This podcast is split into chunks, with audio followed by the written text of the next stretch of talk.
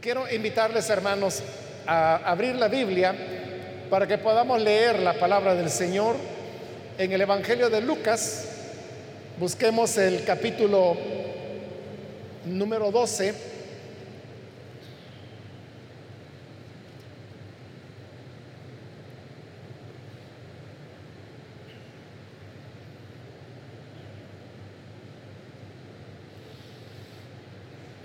Si lo tiene preparado, dice Lucas capítulo 12, versículo 16. También les refirió una parábola diciendo, la heredad de un hombre rico había producido mucho. Y él pensaba dentro de sí diciendo, ¿qué haré? Porque no tengo donde guardar mis frutos. Y dijo, esto haré. Derribaré mis graneros y los edificaré mayores. Y allí guardaré todos mis frutos y mis bienes. Y diré a mi alma, alma, muchos bienes tienes guardados para muchos años. Repósate, come, bebe, regocíjate. Pero Dios le dijo, necio, esta noche vienen a pedirte tu alma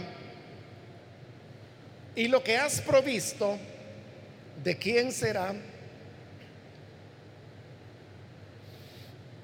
Amén. Hasta ahí dejamos la lectura. Hermanos, pueden tomar sus asientos, por favor.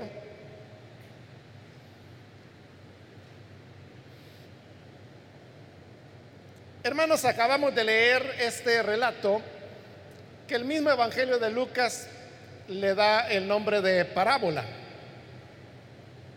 Algunos le han dado el nombre de la parábola del rico insensato. Y es evidente que por el contexto en el cual el Señor relató la parábola, y como también el Señor hará la conclusión al final de ella, que la enseñanza primaria, diría, o fundamental de la parábola, es que las riquezas que para el ser humano son como la garantía de, su tranquilidad o de su comodidad, no son realmente garantía de nada, sino que lo más importante es asegurar nuestro futuro en nuestra relación con Dios. Y eso es lo que verdaderamente nos va a dar una seguridad auténtica para el futuro, no solamente en esta tierra, sino que el futuro eterno también. Pero en esta oportunidad, hermanos, yo no quiero enfocarme en esa enseñanza primaria, sino que en otra enseñanza que es parte también de lo que acabo de mencionar, pero que es un énfasis al cual yo quiero llamar su atención. La parábola es breve, es la que acabamos de leer. Un hombre tenía una propiedad donde él cultivaba y sucedió que en determinado año él tuvo una cosecha muy grande. Las cosas fueron muy bien ese año y esta cosecha multiplicaba muchas veces las cosechas que previamente él había tenido o que su terreno acostumbraba a darle. Cuando el hombre vio la gran cantidad de cosecha que tenía, él calculó que ahí había para vivir varios años. Entonces él comenzó a preguntarse, ¿qué voy a hacer? Porque ¿qué iba a hacer con tanta riqueza que había acumulado en una cosecha? Entonces se le vino una idea. Y la idea es que él iba a derribar, a demoler los silos donde él almacenaba su grano y decidió hacer silos más grandes para poder guardar toda la cosecha grande de ese año.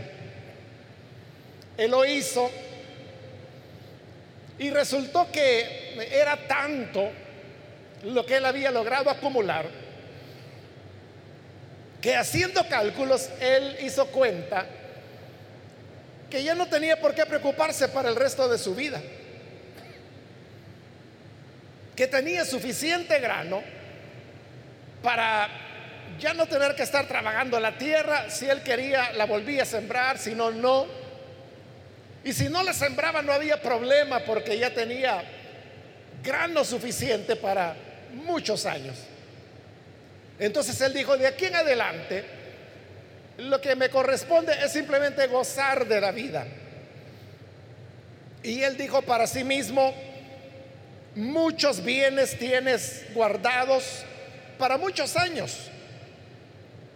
Repósate, come, bebe, regocíjate. Es decir, él podía llevar ahora una vida tranquila, reposada, donde sus únicas ocupaciones iban a ser comer, beber y descansar.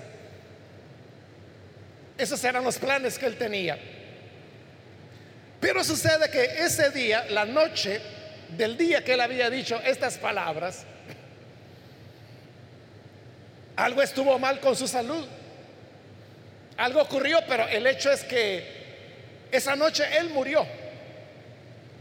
Y entonces Dios le hizo la pregunta, le dijo, necio, esta noche vienen a pedir tu alma. Es decir, él iba a morir esa noche y entonces Dios le hace una pregunta. Lo que has provisto, ¿de quién será? Obviamente no iba a ser de él, porque él iba a morir esa noche. Entonces los grandes hilos llenos de grano que servían para alimentar a una persona por años, ¿a quién le iban a quedar? ¿Quién iba a aprovechar eso? De ahí, como le digo, es donde el Señor saca la enseñanza que las riquezas acumuladas no garantizan nada.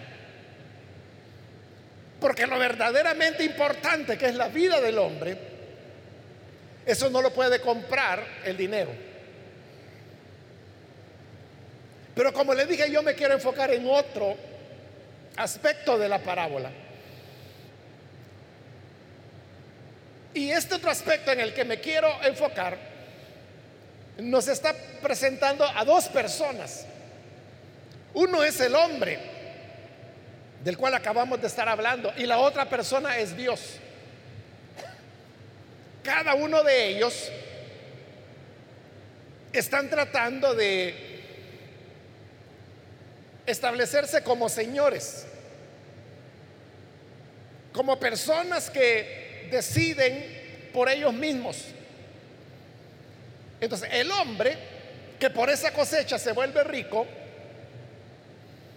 él estaba tratando de ser el Señor de su vida.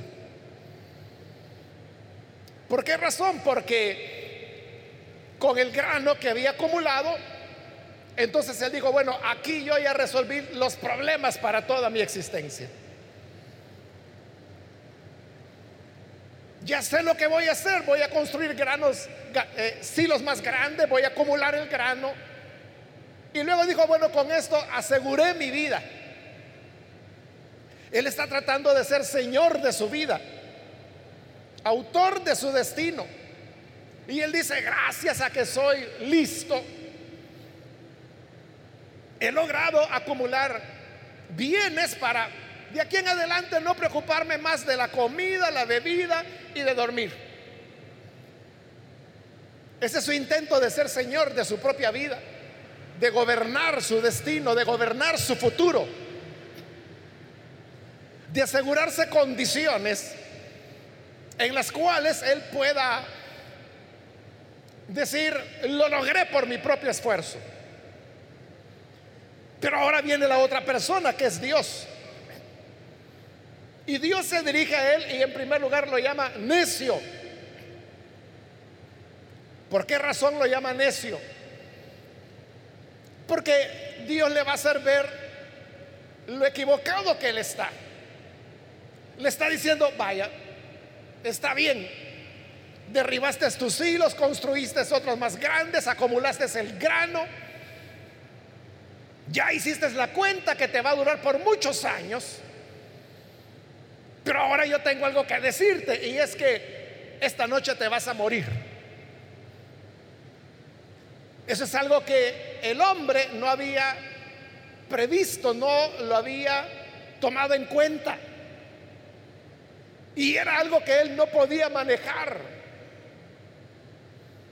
Incluso uno podría decir, bueno, sí, el hombre lo, lo previó.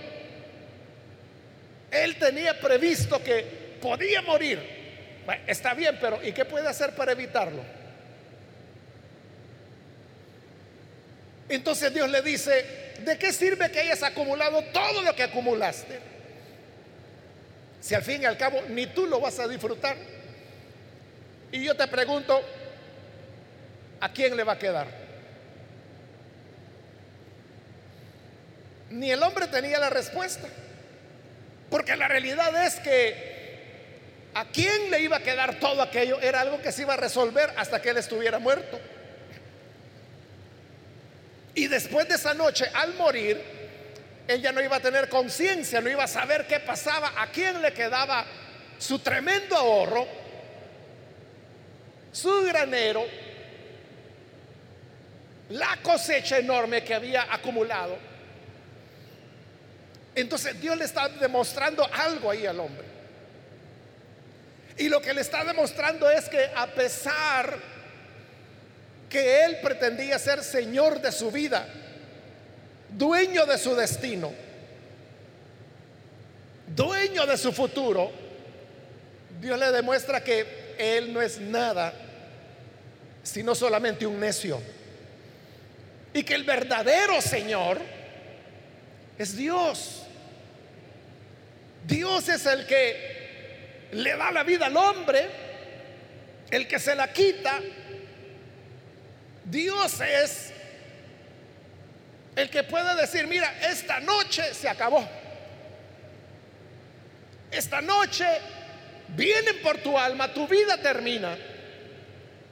Y todo lo que el ser humano haya podido planear o proyectar se desborona, se viene abajo.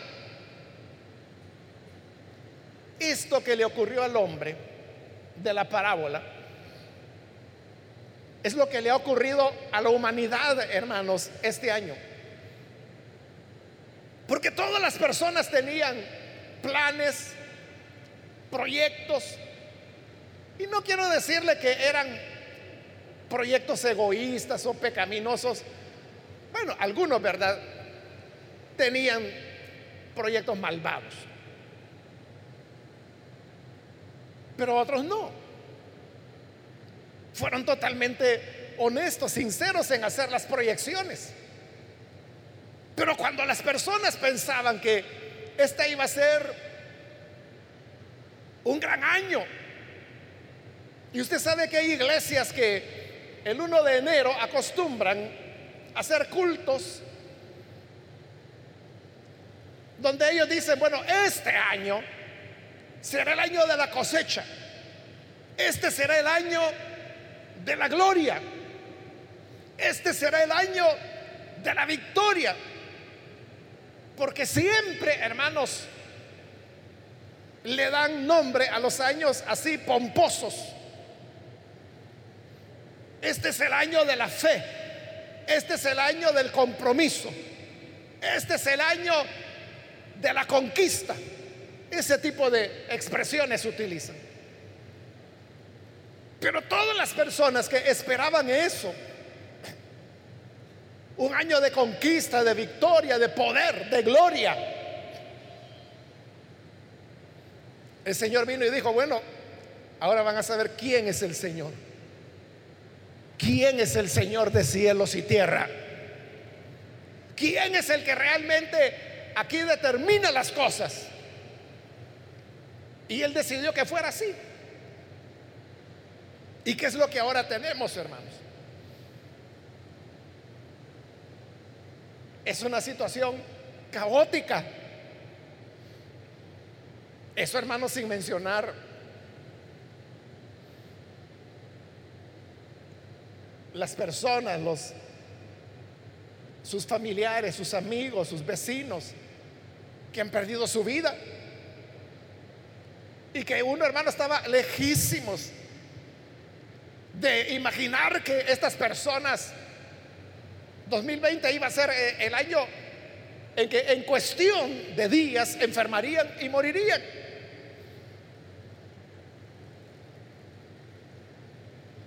Y usted sabe que en esto hay personas de, de todas las edades. Y las familias que tenían sus planes. Y como le digo, no eran planes malos. Eran planes, como decimos nosotros, de gente luchadora, de gente que se esfuerza, de gente trabajadora, honesta, que lo que quería era salir adelante. Y quizás un padre le había dicho a su hija, hija, no tengas pena, yo me voy a esforzar, pero vos vas a ir a la universidad. Yo lo que quiero es que le pongas empeño y vos no te preocupes, yo voy a ver cómo salgo. Y animó a su hija. Y hoy ese padre no está. Entonces, las, las proyecciones que uno hace quedan totalmente anuladas.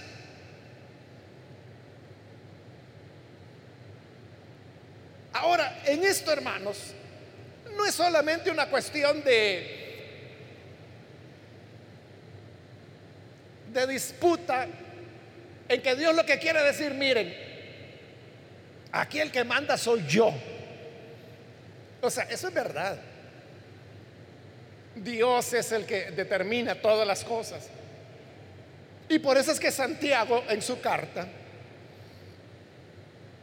él habla de, aquellos que hacen planes para el mañana y que dicen mañana vamos a ir a tal ciudad y ahí vamos a comprar. Mañana vamos a ir allá por el amatío y allá vamos a comprar ropa usada y la vamos a traer a la ciudad y la vamos a vender y vamos a hacer dinero, vamos a ganar. Pero Santiago dice, oigan, y no se dan cuenta que en el fondo eso es jactancia. ¿Que acaso tú eres el que asegura el mañana? ¿Cómo puedes decir mañana iré a la frontera y voy a comprar? O la otra semana voy a comprar la paca para comenzar a vender. Y Santiago pregunta, ¿y tú cómo sabes qué será del mañana? ¿Qué tal si te pasa lo del hombre la parábola que Dios dice, bueno, hoy en la noche se acabó? Y la paca que encargó, ¿a quién le va a quedar? Más bien, dice Santiago, deberían decir, si el Señor quiere, mañana viviremos. Si el Señor quiere, iremos al amatío. Y si el Señor quiere, compraremos. Y si el Señor quiere, venderemos. Y si el Señor quiere, ganaremos. Ahí se está reconociendo que el verdadero Señor es Dios. Y que si Él quiere, las cosas saldrán. Porque si no quiere, no van a salir. Y no van a salir no solo las cosas pequeñas, como de lo que estamos hablando, de los esfuerzos que cada familia hace en el día a día. Pero podían haber otros proyectos, proyectos gigantescos, y que quedan cancelados ideas de grandeza que quedan terminadas.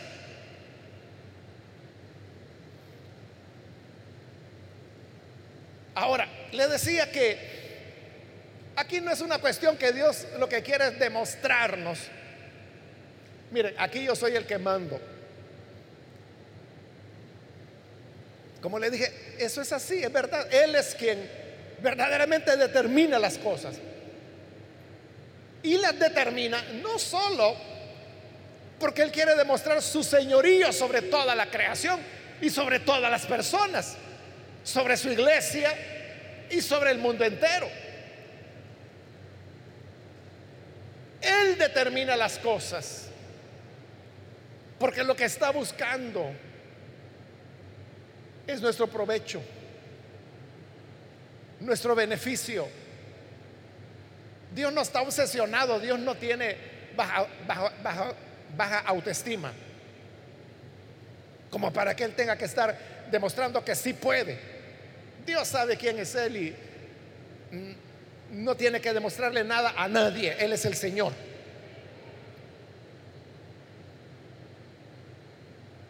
Pero Él ordena las cosas de tal manera que nos beneficien a nosotros. ¿Y de qué manera nos beneficia todo esto? Dándonos lecciones. Una primera lección que podemos aprender es lo que estamos hablando. Que si verdaderamente Dios es el Señor, y como Él dijo en su palabra, todo poder, toda autoridad me es dada en el cielo y en la tierra. Entonces, si eso es verdad, un aprendizaje nuestro es que entonces debemos ser humildes delante de Él. Y está bien, Señor, esto me viene a demostrar que tú eres verdaderamente el Señor. Esto me viene a demostrar que, como el dicho popular, hay un refrán que dice, el hombre propone y Dios dispone. El hombre puede tener ideas, nosotros los humanos podemos planear de una u otra manera, pero al final lo que va a prevalecer es lo que Dios establece. Si Dios es el que tiene la palabra final, nosotros tenemos que ser humildes lo que Santiago dice. Si Dios quiere, haremos esto, si Dios quiere, haremos lo otro, pero eso no solamente es un estribillo para tener en la boca de estar repitiendo, si Dios quiere, si Dios quiere. Es decir, si Dios quiere es fácil. Pero esa verdad de que si Dios quiere, tendrá para nosotros beneficio, es una verdad que tenemos que interiorizarla hacerla nuestra y organizar nuestra vida de tal manera que vivamos de acuerdo a esa perspectiva. Cuando hay una persona que dice, bueno, si Dios es todopoderoso y si Dios es amor,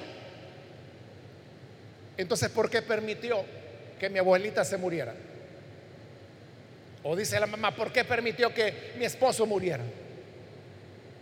¿O qué con esas personas que salieron del país porque tenían que trabajar y todavía no han regresado? Ya tienen medio año de estar fuera del país. Y estos no fueron sus planes. Muchos perdieron empleos, otros están enfermos, otros han tenido que gastar todo para pagar sus tratamientos médicos en el extranjero, porque ni ahora pueden volver aún. Al menos yo sé de un caso de una señora que dio a luz fuera del país y ese no era el plan de ella. Uno puede tener mil disposiciones, pero Dios es el que lo va a determinar todo. Por eso es que tenemos que ser humildes y saber. Yo no le digo que no planeemos. Siempre debemos planear. Pero al planear,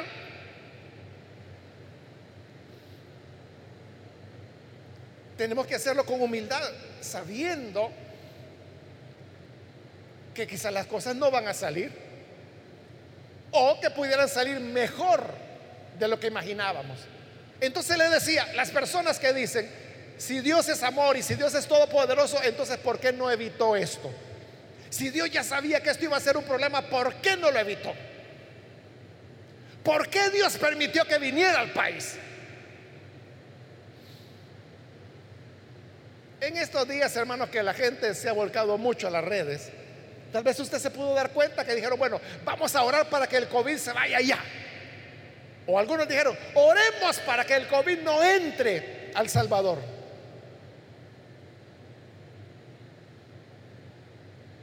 Es que hay que entender que Dios está desarrollando sus planes y que las cosas no van a ser alegres todo el tiempo y que no siempre Incluso las oraciones serán respondidas, aún aquellas que se hacen en total sinceridad. Porque la palabra de Dios no dice que Él nos va a conceder lo que nos dé la gana pedir a nosotros. No dice eso la Biblia. Lo que la Biblia dice es que Él nos concederá aquellas cosas que son conforme a su voluntad. Porque si en la oración lográramos lo que nosotros queremos, entonces Dios ya no es Señor. Y si nosotros decimos, ah, es que si yo fuera Dios, yo no hubiera permitido eso. Si yo fuera Dios, yo les hubiera dado ya la vacuna a los científicos hace cinco meses atrás. Pero cuando usted dice, ¿por qué Dios no hace aquí? ¿Por qué Dios no hace allá? Y si yo fuera Dios, haría aquí, haría allá. ¿Qué es eso? Es orgullo. Lo que usted está tratando de decir es que tiene mejores ideas que Dios. Lo que está tratando de hacer es corregirle la plana a Dios, porque Él lo está haciendo mal. Pero usted que es la grandeza de este universo tiene mejores ideas que las de Dios. Igual que este hombre al cual Dios tuvo que decirle, necio,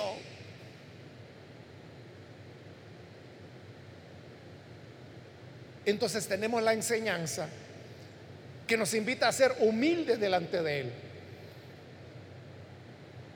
Pero también, hermanos, hay otras enseñanzas, como por ejemplo el hecho de entender lo que es la vida humana. ¿Qué es la vida humana?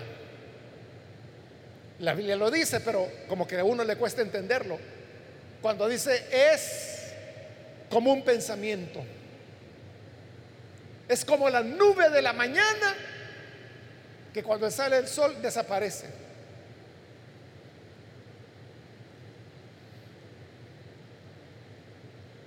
Allí es donde entendemos la fragilidad de la vida humana. ¿Qué son los virus? Hermano, los virus ni siquiera tienen vida. Por eso es que tienen que entrar a la célula humana para poder reproducirse, porque ellos no pueden reproducirse. Se reproducen aprovechándose de nuestras células, que son las que están vivas.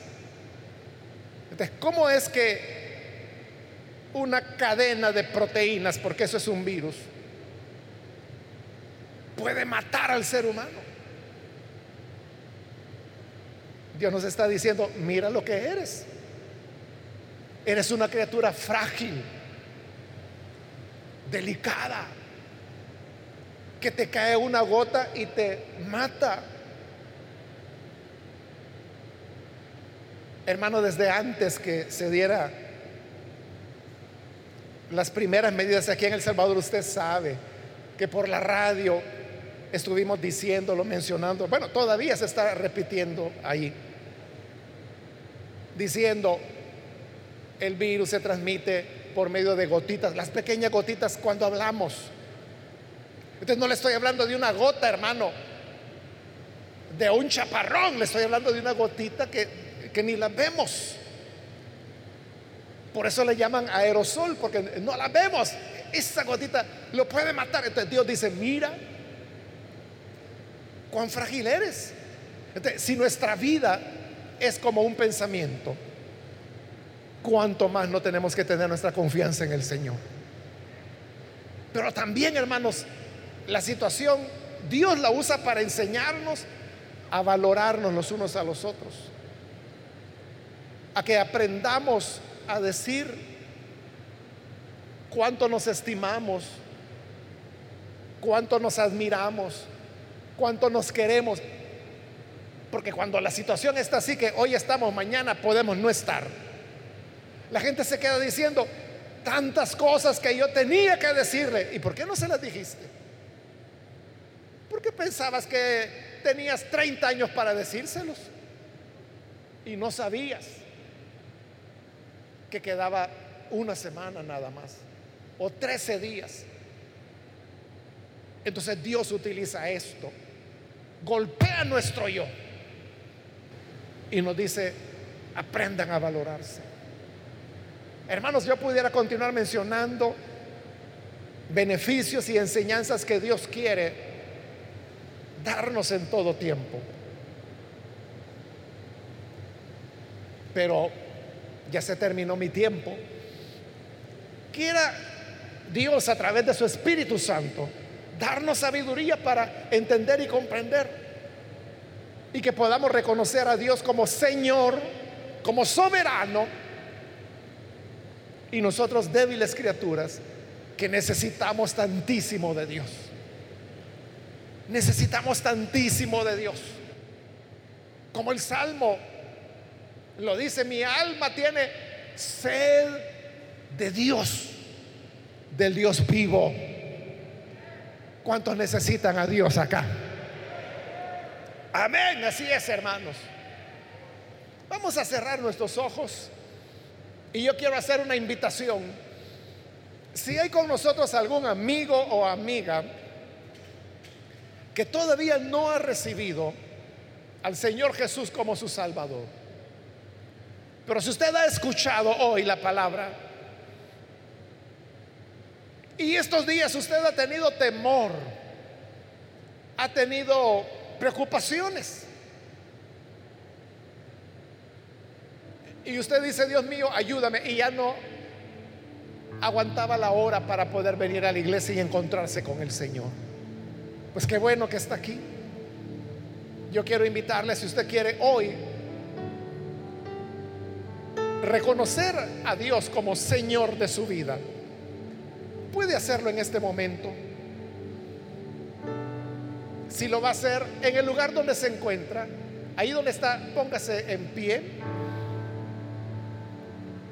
Cualquier amigo o amiga que es primera vez que necesita recibir a Jesús y en esa humildad de la cual hemos hablado, quiera usted decirle a Él, Señor, yo no soy nada más que como una flor que por la mañana florece y en la tarde se marchita y muere. Así de pasajera es la vida humana. Pero el minuto que yo voy a vivir, quiero vivirlo para conocerte a ti para invitarte a que seas dueño de mi vida. ¿Quiere hacerlo? Póngase en pie. O si hay alguien que se ha alejado del Señor y hoy necesita reconciliarse, puede ponerse en pie también para reconciliarse. Y con gusto oraremos por usted. Si se encuentra ya en la parte de arriba, también puede hacerlo, póngase en pie. Si es primera vez que necesita recibir al Hijo de Dios o reconciliarse.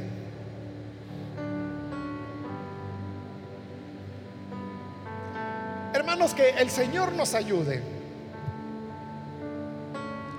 para que nosotros postrados reconozcamos siempre su grandeza y su misericordia. Y que le demos a Él nuestra lealtad y nuestra fidelidad, sabiendo que Él es el Señor y que busca lo mejor para nosotros. Oremos a Él. Señor, gracias te damos por esta reflexión que hemos tenido en tu palabra, a través de la cual tú nos enseñas que eres el Señor el soberano. Ayúdanos para que no seamos necios, sino que seamos personas entendidas ¿De cuál es tu voluntad? ¿De cuál, Señor?